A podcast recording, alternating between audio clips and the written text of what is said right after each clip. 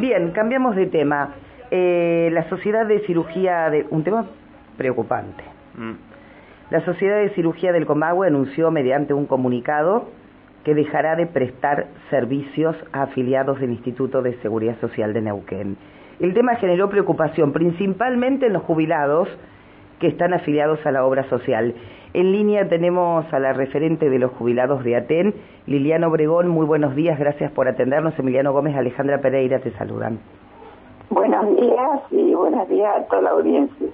Liliana, eh, ¿qué es lo que sucede con esto, no? Eh, que la Sociedad de Cirugía del Comahue anunció en un comunicado que va a dejar de prestar servicios a los afiliados del instituto, ustedes, desde el sector jubilados. Mire, que de suma gravedad. hay cirugías programadas que quedan absolutamente abandonadas.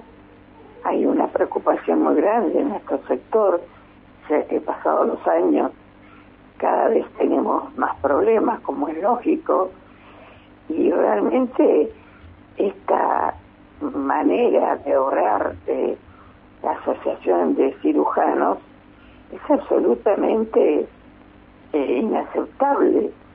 No se puede de la noche a la mañana porque ellos este, tengan eh, deuda de parte del instituto o no, o no hayan hecho una negociación como ellos consideraban con respecto a la unidad quirúrgica, que dejen de prestar el servicio de la noche a la mañana. Esto es un abandono de persona directamente. Liliana, al estar, al estar hablando de la Sociedad de Cirugía del Comahue, es decir, que no se va a hacer ninguna práctica quirúrgica en, en ninguna clínica, en ningún privado. Exactamente, o sea, lo que nosotros observamos es que los médicos eh, no pueden utilizar como rehenes a los pacientes o a los enfermos porque ellos tienen supuestamente una deuda no paga por parte del instituto y eh, nos utilizan a nosotros como medida de fuerza a los pacientes, a los afiliados al instituto, poniendo en riesgo eh, la salud este, de quienes dejan de recibir una prestación. Supóngase alguien con problemas cardíacos, eh, con otro tipo de problemática, eh, sumamente preocupados, porque esto realmente es inaceptable. Ahora, además de la responsabilidad de ellos, que de la noche a la mañana deciden dejar de prestar el servicio, está este vaciamiento que observamos en el Instituto de Seguridad Social de Neuquén, que tiene que ver con falta de aportes patronales, que tiene que ver con lo que está sucediendo en el instituto, con un vaciamiento permanente. Nosotros estuvimos en contacto hace unos meses con el doctor Busamia, exigiendo que se haga una auditoría contable externa. Nosotros queremos saber qué está pasando con los fondos del instituto. ¿Se conoce la deuda que se conoce la deuda eh, Liliana que mantiene el instituto con este las, eh, digamos los cirujanos en este caso? No, pero además a nosotros no nos corresponde. Hay formas de negociación. O sea, ellos negocian con el instituto utilizando la presión de poner en riesgo a los pacientes. Entiendo que penalmente y digamos ni hablar humanamente, que ellos tienen que tener sus formas de negociación con el instituto, pero no a expensas de la vida o la salud de quienes somos afiliados al instituto. Eh, por ejemplo, en este vaciamiento responsable del gobierno, faltan aportes patronales, eh, es responsable también los consejeros gremiales, porque nosotros no tuvimos esta información a tiempo para tomar las medidas necesarias. Liliana. sí. Durante el 2014-2015 hubo un conflicto similar que duró más o menos entre 6 y 7 meses. ¿Ustedes temen que pase lo mismo esta vez? Claro que tememos que pueda pasar lo mismo. Mm. Por eso vamos a exigir inmediatamente solución. Porque no puede ser que cuando suceda un problema así se recurra a la, a la salud pública. porque Porque hay hospitales, etcétera. Pero nosotros pagamos nuestro aporte como trabajadores, en el caso de los jubilados durante más de 40 años. Entonces no puede ser que de golpe deje de dar una prestación. Liliana, se tiene que resolver. Ustedes se van a acercar al instituto, van a pedir explicaciones, cómo, qué, es lo que van a hacer desde el sector suyo.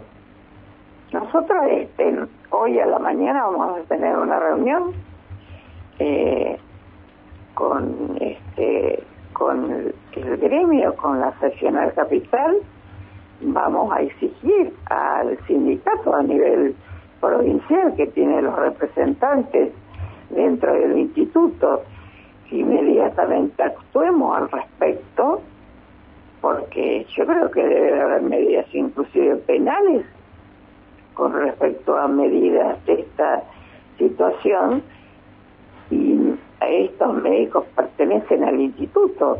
Ellos en su comunicado dicen que van a cortar la cuenta. O sea, y pero qué qué ocurre con esto? ¿Qué medidas se toman? Queda a merced de la nada cualquier persona, sobre todo nuestra edad, y por supuesto los activos, sin cirujanos esto no puede volver a pasar cuando como pasó, como dice usted, en la vez anterior. Pensaba Liliana, digo, las cirugías programadas y que son medianamente de urgencia, por ejemplo, para hoy. Es lo que nosotros estamos denunciando y nos vamos a reunir para ver qué tipo de denuncia hacemos. Porque si están programadas, hay gente que ha recibido el comunicado de parte de de la Asociación de Cirujanos y se encuentra desesperada porque de golpe le mandan a decir que esa cirugía programada no se va a realizar en forma impune porque directamente si son médicos de, del instituto no pueden cortar de esta manera un servicio pero además el instituto tendrá que dar respuestas. ¿Qué está pasando? Nosotros estuvimos con el doctor Usamia pidiéndole la exigencia de una auditoría contable externa. Queremos saber qué está pasando con los fondos del instituto. ¿En qué situación están?